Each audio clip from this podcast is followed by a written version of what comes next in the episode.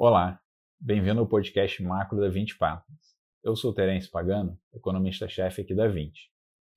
Hoje eu vou falar um pouco sobre as recentes mudanças é, adotadas pelo Banco Central americano, o Fed, é, na política monetária é, e as implicações que isso tem para o cenário macro. Né. Primeiro, o que, que foi essa mudança? Né? É, o Banco Central fez um, um ajuste no, no, regime de metas de inflação. Tá? Então, é, onde agora, ao invés de buscar perseguir que a inflação é, atinja 2%, é, o objetivo passa a ser que a inflação fique em média em 2%. Né?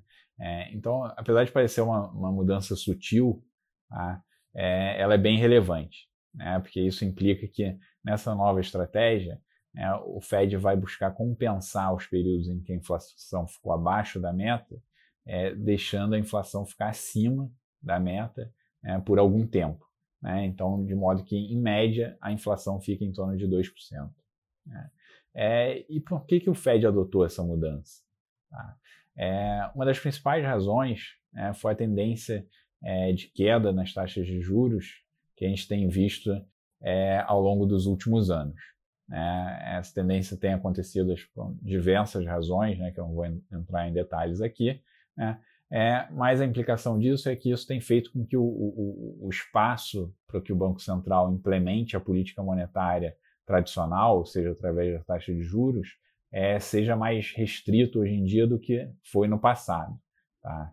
É, né, porque se a gente pensar que diante de uma desaceleração ou recessão da economia, as taxas de juros é, como elas partem de um, de um, nível inicial mais baixo, né, elas chegam rapidamente né, no limite é, de baixa, que nos Estados Unidos é zero, dificultando né, o, o, o, trabalho do Banco Central em dar o estímulo necessário para a economia né, e levar a inflação de volta é, para a meta. Tá? Então, é, no fundo, essa mudança, né, o principal objetivo dela é dar mais potência para a política monetária é, nesse ambiente de juros baixos que a gente tem visto nos últimos anos. Né?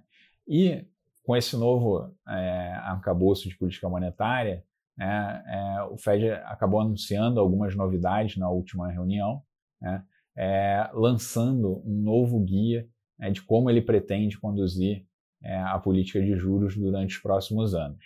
Tá? O compromisso que ele assumiu foi de somente começar a subir a taxa de juros é, quando a inflação observada é, tiver atingido 2%.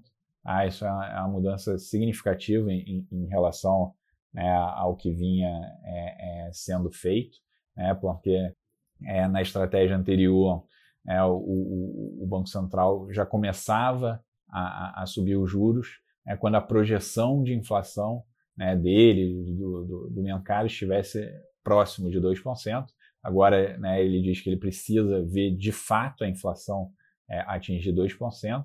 E, além disso, é, ele precisa que as expectativas estejam indicando que a inflação deve ficar é, acima de 2% por algum período. Tá? Ou seja, justamente né, para compensar esse período é, que a inflação ficou é, abaixo da meta. Tá? Bom, e, e, qual a implicação disso?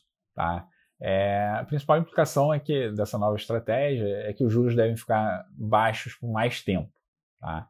É, e de fato, né, na última reunião, o, o Fed sinalizou né, que vê como cenário mais provável né, que os juros fiquem em zero até pelo menos o final de 2023, né, é, além de não descartar é, dar novos estímulos, tá? seja através né, de novos guidances ou seja através é, de compra de ativos. Tá? Né? Então, ou seja, é, a implicação disso é, é, que o cenário de ampla liquidez mundial, né, que tem dado suporte para os ativos de risco, é, deve permanecer por um longo período. Tá? Bom, eu vou ficando por aqui. Até o nosso próximo podcast.